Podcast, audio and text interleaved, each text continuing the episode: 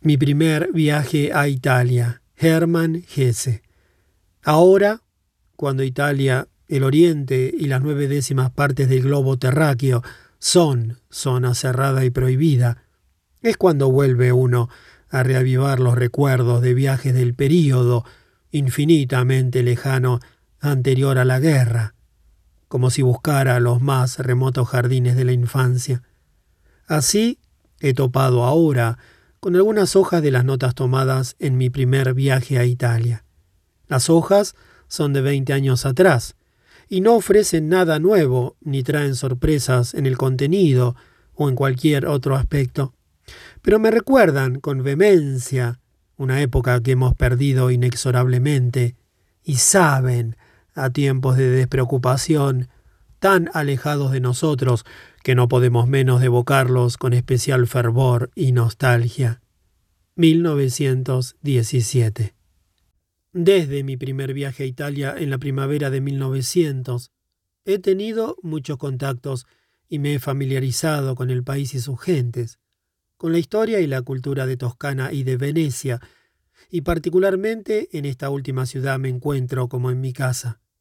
Pero no he olvidado nada de las impresiones de aquella primera visita, y por ello nada he modificado de estos apuntes tomados el año 1900 y es que al pisar aquel suelo italiano, añorado durante tanto tiempo, me proporcionó un vivo sentimiento de felicidad como jamás había experimentado y como tal vez jamás volveré a experimentar. El lector puede comprobar fácilmente que mi estilo de viajar, de mirar y de gozar, se aparta de la moda y de los manuales de viajes. El que quiere de verdad tomar contacto con las cosas y salir de ese contacto satisfecho y enriquecido interiormente, no puede mancillar el misterioso goce de la primera visión y primera experiencia, echando mano de los denominados métodos prácticos de viaje. El que llega con los ojos abiertos a un país extranjero, conocido solo por los libros y las imágenes, pero que uno ama desde hace años, se encontrará cada día con inesperados tesoros y alegrías y casi siempre estas experiencias ingenuas e improvisadas dejan un recuerdo más grato y noble que los viajes cuidadosamente planificados. 1904. El triunfo de la muerte.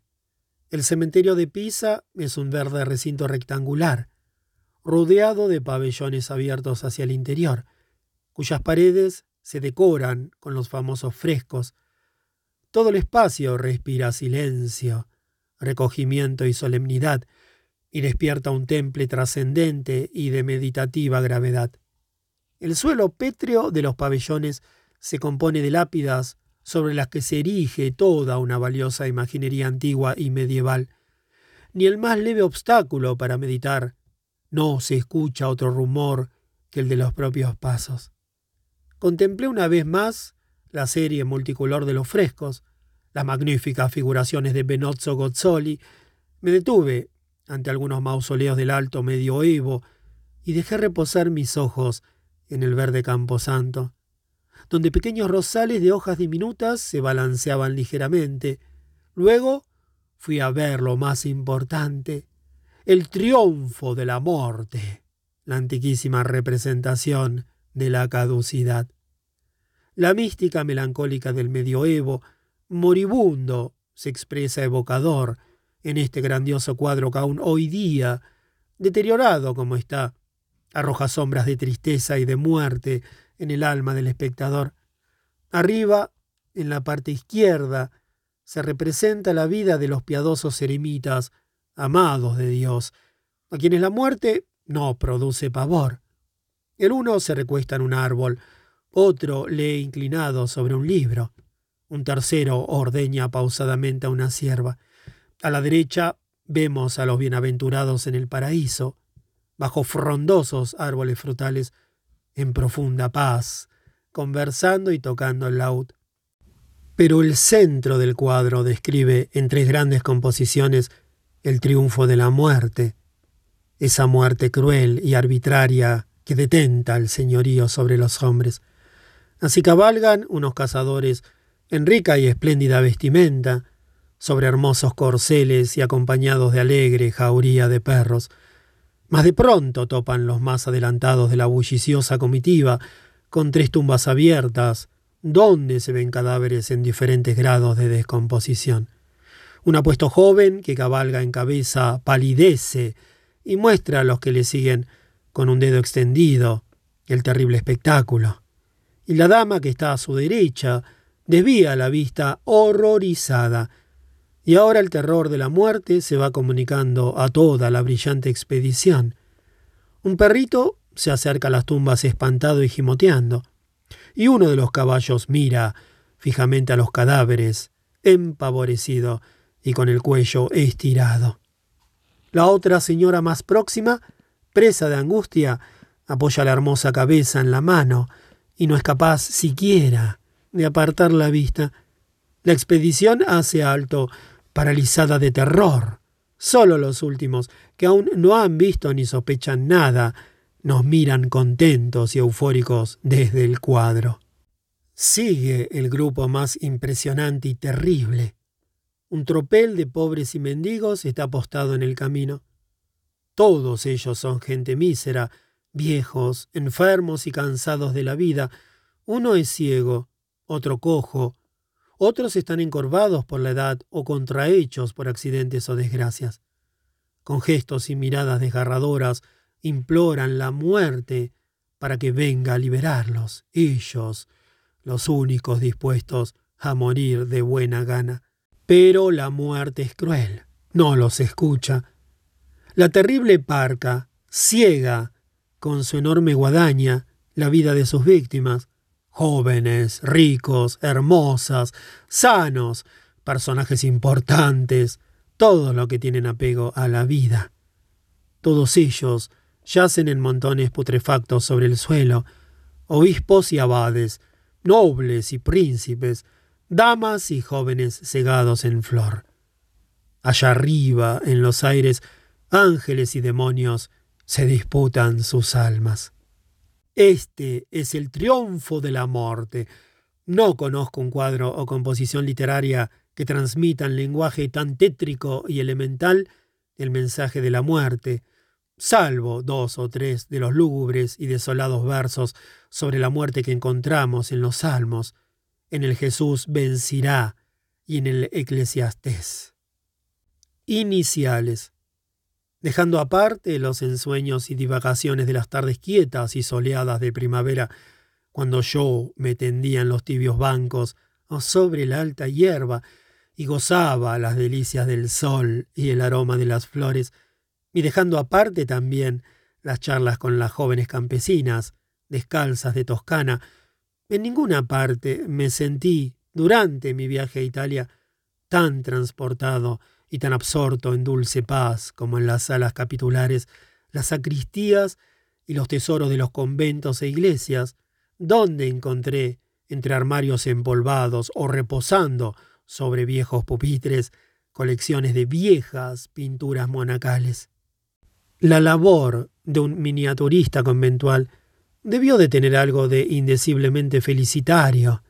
Al contemplar estos cuadritos y adornos polícromos, frescos, cuidadosamente ejecutados, uno percibe con toda claridad que fueron pintados con una fidelidad y un talante inmarcesibles y con verdadera entrega al oficio.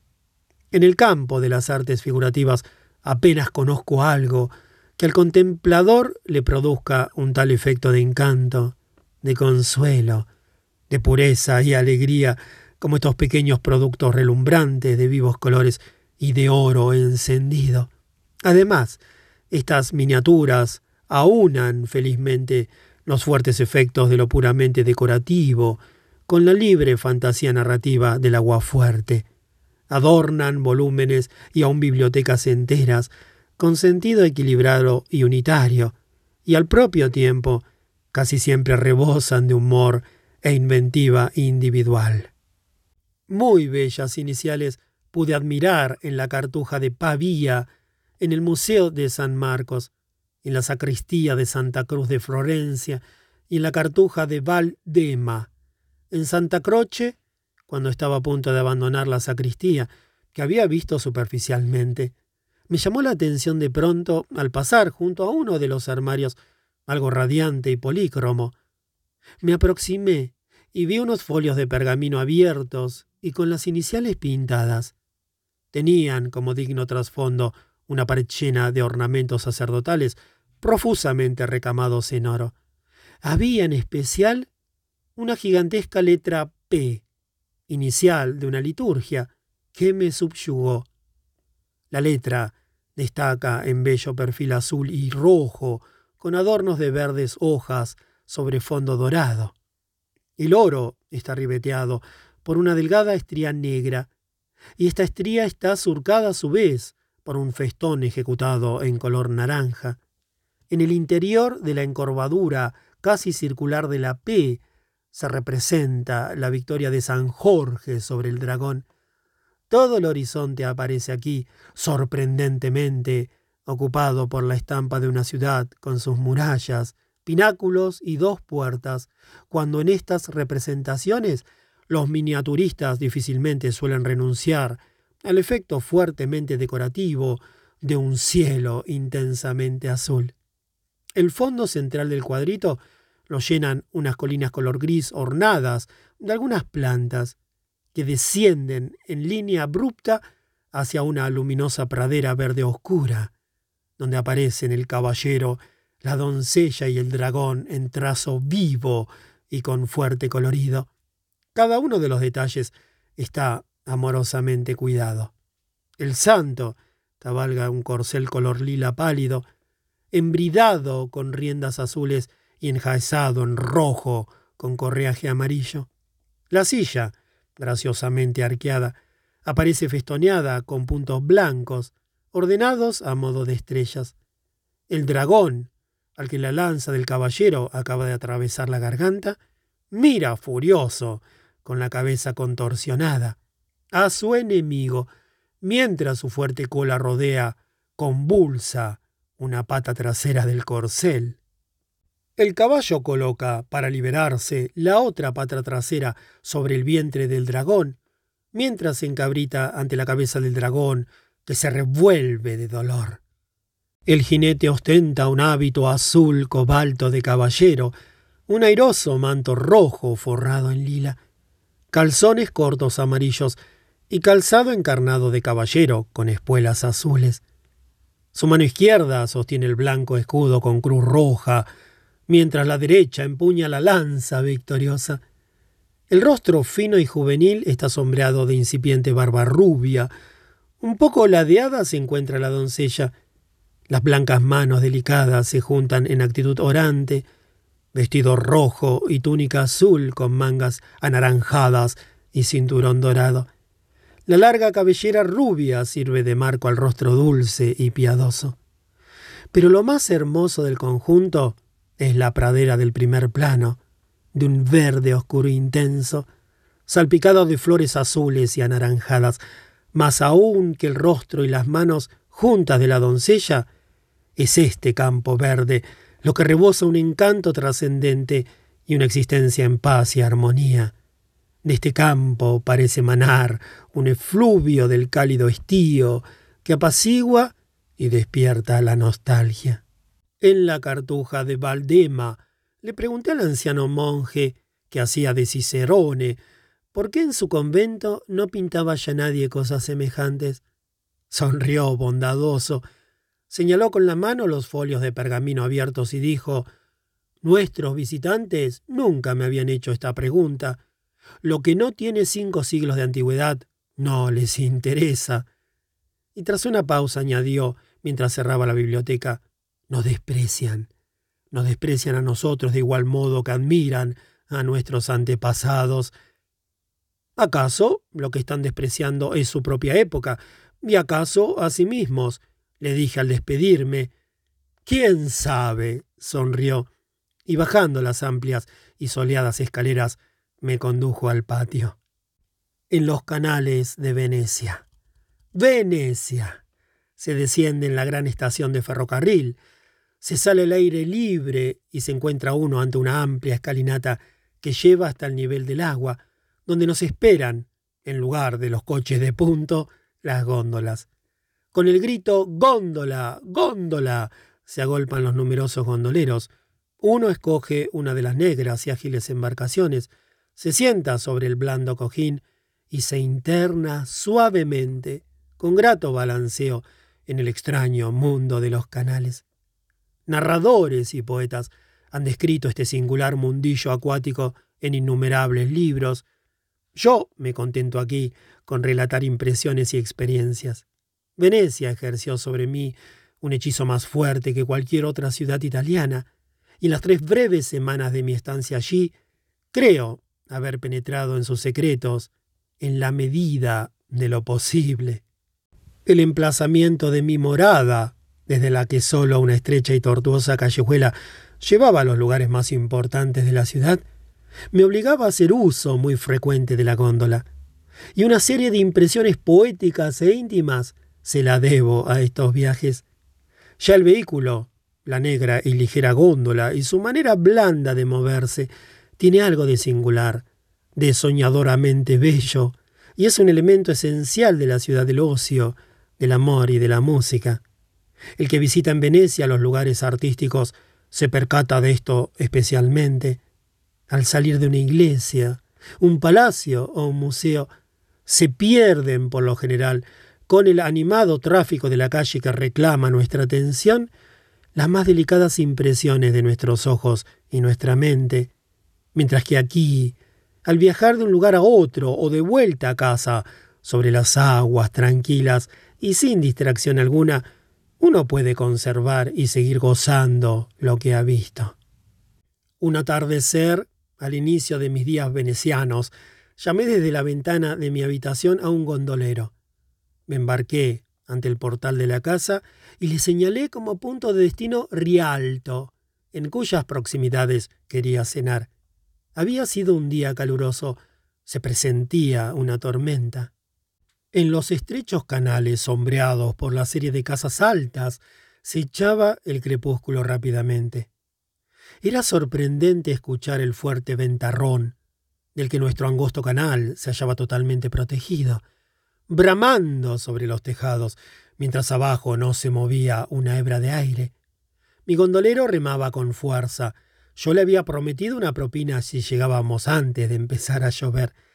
Desde el angosto canal desembocamos en otro aún más estrecho, donde la oscuridad era casi absoluta. Raudos nos deslizábamos a lo largo de las sombrías márgenes. Dos o tres gotas de agua cayeron en la quieta agua negruzca. El canal desemboca en otro más ancho, y éste estaba expuesto a la corriente del viento, cuyo estruendo se oía ya a cierta distancia. Alcanzamos la desembocadura y el gondolero quiso tomar la curva, pero fue desviado por el viento. Volvió a intentarlo y tras largos esfuerzos tuvo que desistir del empeño. Así, tuvimos que esperar a la esquina del canal, en medio del agua totalmente en calma, mientras que a dos pasos de nosotros el canal ancho era embestido y zarandeado por la tempestad. Yo le animé al remero a hacer una nueva intentona y doblar el canal. También esta intentona fracasó. En aquel instante un lívido resplandor se abrió paso súbitamente en la densa tiniebla. Era el primer relámpago. A él siguió una lluvia torrencial. Yo propuse al remero ir a guarecernos a algún lugar, y retrocedimos a la mayor celeridad posible por el mismo canal, hasta alcanzar el próximo puente. Hicimos salto bajo los arcos abovedados, pero bajos del puente, en plena oscuridad. La anchura del puente correspondía exactamente a la longitud de la góndola. En el centro de esta estaba yo sentado plácidamente a oscuras. A mi lado de pie, el gondolero, manteniendo la embarcación junto al muro. A ambos lados caía con estrépito la lluvia. Pasaron unos minutos de espera cuando llegó una segunda góndola buscando refugio y se colocó junto a la nuestra, y al poco rato arribó en veloz huida una tercera. Las tres góndolas apenas cabían en el espacio cubierto. No podíamos vernos las caras por la oscuridad. Más pronto trabamos conversación, comenzando por las exclamaciones y chistes sobre nuestra peregrina situación. Allí estaban refugiadas las tres góndolas bajo el pequeño puente como aves fugitivas, y de góndola a góndola se estableció en la tiniebla un confiado intercambio de frases y respuestas, un cuarto de hora de extraño ambiente legendario, misterioso y alegre a la vez, que ha quedado grabado en mi memoria como una dulce canción con acompañamiento de lluvia torrencial. En otra ocasión me trasladé a San Redentore y despedí la góndola sin pensar en el viaje de vuelta. San Redentore se halla situado en la Giudecca, que es una isla oblonga y no tiene una parada de góndola fija. Cuando al poco rato abandoné la iglesia, me encontré sin góndola. A la única persona que en aquel momento se hallaba presente, un ayudante de barco, le supliqué en vano me trasladase a San Giorgio. El próximo vapor de línea no llegaría hasta dentro de una hora, y en la plaza de San Marcos me estaban esperando los amigos. Entonces pasó por allí cerca un bote de vela de un pescador, y ante mi insistente llamada me tomó consigo. Así pude al menos viajar un trecho en una de aquellas lanchas con cuyos dueños yo había charlado algunas veces en Malamoco y Chioggia, y cuyo pintoresco perfil en el horizonte del mar abierto tantas veces me había encantado desde la costa del Lido, donde me bañaba a diario. El pesado bote con su vela color marrón se deslizaba raudo sobre la laguna que relucía con suave fulgor opalino, realzada de irisados colores de nácar, y arribé a Venecia antes de lo que esperaba. En el camino consumí un puñado de ostras frescas que el pescador me ofreció de su cesto, y que sazonadas con el agua amarga del mar me supieron a gloria. No soy capaz de describir todo el encanto que me produjo aquel viaje matinal en bote. Lo recuerdo como un goce inefable. El que sabe lo que es la laguna en los días soleados me entenderá perfectamente. El destello multicolor del agua tersa, la ciudad que remonta soñadora hacia el azul profundo del cielo, con el palacio ducal al fondo, la esfera deslumbrante de la dogoma y detrás la elegante cúpula de la salute, junto con el áspero efluvio del agua, el fulgor de la vela rojiza y el silencioso cruzar de los barcos mayores. Todo esto es tan soberanamente bello que uno cree estar soñando y a cada instante teme que la imagen de la maravillosa ciudad reflejada en forma aparentemente tan irreal y en el agua pueda desaparecer súbitamente como el juego irisado de un celaje. Tampoco puedo recordar sin emocionarme una de esas noches de luna venecianas, de las que en tantas ocasiones se hace evocación. Yo había vagado durante horas, en un claro atardecer, por la piazzetta, y me encontraba descansando al pie de las columnas de San Teodoro, mientras contemplaba el persistente fulgor azulado del cielo nocturno y los juegos de luz y sombra en el espejo del agua. Detrás de las islas se levantaba, aún invisible, la luna, recortando nítidamente la línea de las fachadas de la Giudecca. La negra silueta de San Giorgio Maggiore, bellamente conformada, emergía del agua como una fantástica e inverosímil decoración, y las islas destacaban sobre el cielo con una belleza difuminada y soñadora. En medio se veía el agua bruñida y oscura, formando estelas plateadas y reflejando fugazmente rojas quebradas luces de faroles. Todo este escenario indeciso, apenas visible en su belleza crepuscular, parecía estar aguardando la salida de la luna como un desencantamiento liberador. Los últimos compases de la música nocturna se dejaban oír desde la plaza de San Marcos, y el doble frontispicio luminoso del palacio ducal refulgía débilmente como si el mármol bicolor hubiera retenido algo del sol absorbido durante el día. Entonces apareció en duro perfil junto al campanile de San Giorgio, magnífica y brillante la luna. Rayos de blanco esplendor hirieron la torre y el tejado de la iglesia. La laguna se inundó de suave luz flotante. Pequeñas ondas levantadas por las barcas se iluminaron en súbito destello. Yo me lancé a la primera góndola que pasó y pedí al gondolero que acudió presuroso me llevase lentamente al canale grande. Más allá de la salute, en la laguna situada entre la Satere y la Giudeca, bogaba una barca de la que llegaban algunas notas apagadas, aquellos sonidos de violines y guitarras y el suave claro de luna parecían tener más vida y entraña que los altos palacios silenciosos del canal, que en la noche cálida reposaban mudos, pálidos y bañados en luz lunar, y cuyos claros contornos se deshacían en el azul oscuro del cielo. En uno de estos palacios había tres ventanas iluminadas, de las que fluía una canción cantada por una hermosa voz femenina. Hice parar la góndola, y durante un rato estuve absorto, gozando de aquella canción que parecía armonizar con la noche y el claro de luna, y ser parte integrante de aquella hora bella y plácida.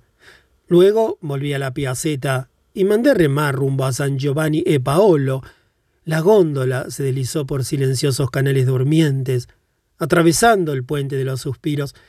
Los gritos del gondolero, mediante los que éste, en las curvas de canal, pedía paso a posibles góndolas que venían en dirección contraria, esos gritos musicales, difícilmente inteligibles para el extranjero, resonaban en la quietud nocturna de callejas y canales. En San Giovanni e Paolo descendía la ribera por unos minutos. La pequeña piazza estaba iluminada por la luna. La hermosa fachada de la escuela de San Marco destacaba con sorprendente brillo. La maravillosa estatua ecuestre de Coleoni se elevaba grave e imponente hacia el firmamento. El gran monumento del siglo XV con su altiva belleza, se alza en extraño contraste con el resto de Venecia, cuya belleza es mórbida y musical. Y este contraste se impuso aquel día con particular claridad. De todas las ciudades que visité en Italia, Venecia es, con la excepción de Ravenna, la que más fácilmente suscita tristes pensamientos sobre la decadencia de un pasado esplendoroso. Sin embargo, Venecia es más rica que cualquier otra ciudad en bellezas que han permanecido a través de los siglos. Le ha quedado el encanto de una vida absolutamente singular, propia, el esplendor de la laguna, la belleza de sus mujeres y la poesía subyugante de las góndolas. Tampoco he encontrado en ninguna otra parte tan íntima unidad entre la vida actual y la vida que nos habla desde las obras de arte de la época de oro en la que el sol y el mar son elementos más esenciales que la misma historia. La laguna. Nunca se reveló la laguna de Venecia a mis ojos tan espléndidamente como una tarde de mayo que dediqué exclusivamente a su contemplación. No conozco nada más encantador que las horas en que un maravilloso trozo de naturaleza o de arte se ofrece por vez primera a los ojos claro y transparente, de suerte que la atenta contemplación pueda seguir de modo inmediato y sobre huellas recientes al espíritu creador de la belleza. Paisajes, nubes, imágenes, a cuya vera solemos transitar con inconsciente gozo, nos descubren en tales momentos de pronto y en forma sorpresiva la idea creadora que late y actúa en ellos. Entonces les dado al contemplador diligente y ejercitado tomar parte en feliz visión e intelección en esa misma obra generadora, de tal modo que él mismo experimenta ante el objeto bello el sentimiento creativo. Se trata exactamente del mismo sentimiento de felicidad que produce un libro o una música en el instante de la plena comprensión. Entonces, la obra de arte es propiedad tuya y tú mismo eres el creador. Las puertas de la iglesia de San Sebastiano se cerraron tras de mí y salí al aire libre. Allí repentinamente se me hizo inteligible y entrañable Paolo Veronese, cuyas obras, en mayor medida aún que las de otros venecianos, necesitan del aire y el entorno familiar para ser plenamente gozadas. Este goce que las salas del Palazzo Ducale solo en parte me habían proporcionado, lo alcancé en toda su plenitud en San Sebastiano, donde en torno al sepulcro del pintor resplandecen algunas de sus obras de desbordante colorido en las paredes y en el techo. A la vuelta de la laguna, el cabello aún húmedo por el efluvio del agua, es preciso visitar estas obras mientras la góndola espera delante de la puerta. Entonces aparecen como hermosas, ingrávidas ensoñaciones, surgidas en profusión y sin reservas, de la latente plenitud de la ciudad de la laguna. Entonces hablan su auténtico lenguaje, el lenguaje del vivir confiado, de la belleza y el goce. Toda Venecia se refleja en esos cuadros, el paisaje de los contornos fluidos, de la música soñadora, acompañada del vaivén de las olas, el paisaje de la más dulce cadencia, de los crepúsculos espejados en las aguas de azul desteñido, del mundo que se defiende de las tormentas de la tierra mediante su cinturón de agua y de las tormentas del mar mediante el cinturón de sus islas, y se mece en el disfrute de un presente lleno de riqueza.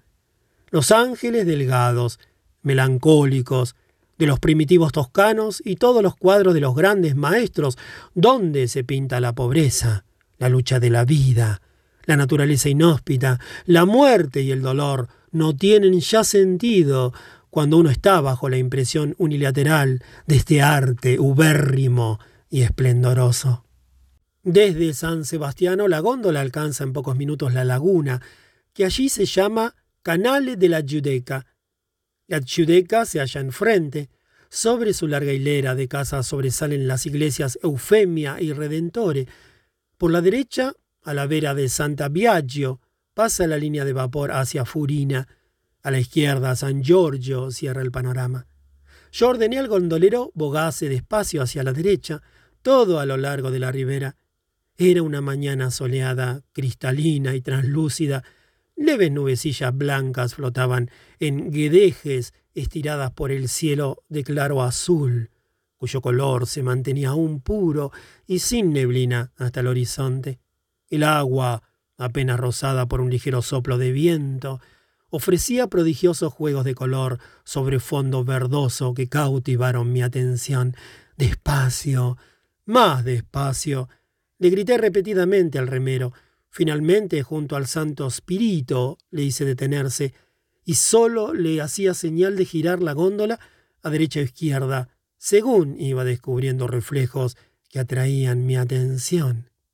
El agua de la laguna, cuyo color fundamental es un verde claro muy similar a la tonalidad del Rhin, posee las cualidades lumínicas de algunas piedras preciosas de tono apagado, en especial del ópalo. El reflejo es muy impreciso. Las intensas luces, en cambio, provocan sobre la superficie aparentemente opaca visos verdaderamente sorprendentes. Uno se admira de ver cómo esta superficie apagada y lechosa es tan enormemente sensible a la luz. El sol le presta un brillo moderadamente mate, pero en los puntos que los barcos o los golpes de remo ponen en movimiento, se enciende en resplandores áureos deslumbrantes. Mas también la laguna inmóvil, casi espejo plano, se coloreaba constantemente y en forma totalmente distinta del mar abierto, si bien los más vivos colores nunca exhibían la transparente claridad del agua marina, sino que quedaban rebajadas como por un fondo blanco lechoso y adquirían tonos más delicados, más diferenciados, más huidizos, Venecia no sería Venecia si estuviera situada sobre el mar abierto. Aquella mañana percibí la enorme diferencia existente entre el mar y la laguna. Los luminosos y alegres colores del mar inquieto le robarían a Venecia su más peculiar encanto, lo velado, lo soñador, la tenue irisación de los colores. No es un azar que tantos venecianos, especialmente el brillante Crivelli, y más tarde Paris Bordone, persiguieran en sus cuadros con particular predilección y con absoluto refinamiento los finos estímulos coloristas de las piedras preciosas, del raso, del terciopelo y de la seda. Tenían ante los ojos en la laguna, a todas horas, estas mismas tonalidades de un material exquisito y extraordinario. Constantemente me sorprendió el juego del espectro cromático que surgía fácilmente a cada variación de la luz y del movimiento, juego que se estremece, delicado y tímido, a la más leve intensificación de las ondas. Yo estuve observando innumerables veces la bella matización fugitiva. Luego, al pasar lentamente un gran buque de carga recién pintado de vermellón, pude saborear un placer exquisito. El penetrante color rojo irrumpía casi con violencia en el agua, cuya reflexión era escasa y rebotaba fulguralmente de las ondas sin mezclarse y sin alterarse, único tono fijo y estridente en la armonía de inciertos colores verdosos y perlados. Pero la laguna posee aún otro importante momento cromático que desde mi punto de observación, demasiado bajo, no podía percibirse. Son los lugares cenagosos y los bancos de limo, que pueden reconocerse incluso con marea alta gracias a los altos postes que los circundan, cuya línea traza a los barcos la ruta utilizable. Ya desde el barco sorprende su tonalidad cromática, que difiere de la del agua profunda. El mejor punto de observación, como en general para contemplar la laguna, es el campanile de San Giorgio Maggiore, con tiempo nublado, aquellos parajes toman por lo general un tono herrumbroso o verde grisáceo, pero con sol lucen como islas polícromas en medio de la verde laguna. El sol y las nubes hacen variar su coloración bruscamente, por eso es un placer singular observar aquellos lugares con cielo claro desde la altura del campanile. Desde este punto los veía yo en color canela y en carmín subido, y los más lejanos en tonos azules, hasta el más intenso violeta. Una vez estuve allí arriba a una radiante hora vespertina. La clara ciudad, con sus tres verdes parques, se acostaba silenciosa al cálido sol. La laguna, surcada de veleros multicolores, emitía suaves destellos. Los bancos de ciénaga ardían en fuertes colores efímeros. Más que todos los goces artísticos, quedó grabada en mi memoria esta hora luminosa y aquel viaje matinal por la laguna, cuando al finalizar mi temporada itinerante me despedí de Venecia y de la Italia con el ánimo embargado de nostalgia. 1917